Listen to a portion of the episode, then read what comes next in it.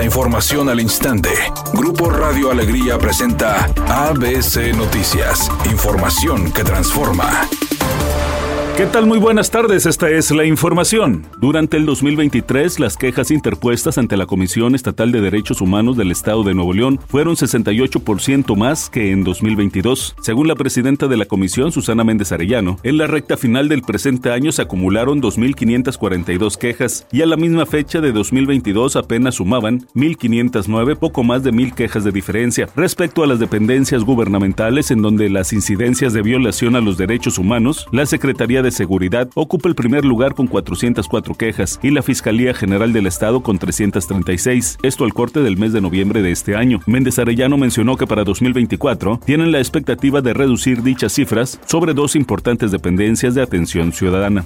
ABC Deportes informa, Yannick Sinner, número 4 del ranking de la ATP, no pudo concretar en las ATP Finals de Turín. Una vez más, se transformó en la gran alegría del público italiano como había ocurrido en las Next Gen Finals de Milán 2019. En esta ocasión, jugando en las ligas mayores, se quedó en la puerta de cerrar un año consagratorio a lo grande. El detalle de su temporada 2023. El italiano de 22 años acumuló un balance final de 61 partidos ganados y 15 perdidos en 2023, con cuatro de sus 10 títulos ganados en los últimos meses. Montpellier, Toronto, Beijing y Viena. En Canadá consiguió el campeonato más importante de su carrera al alzando por primera vez un Master 1000.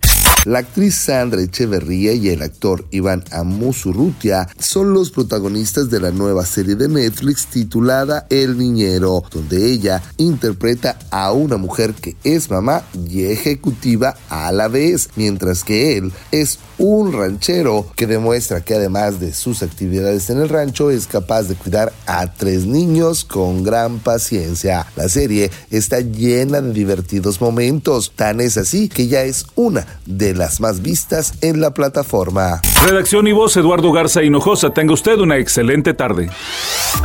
ABC Noticias. Información que transforma.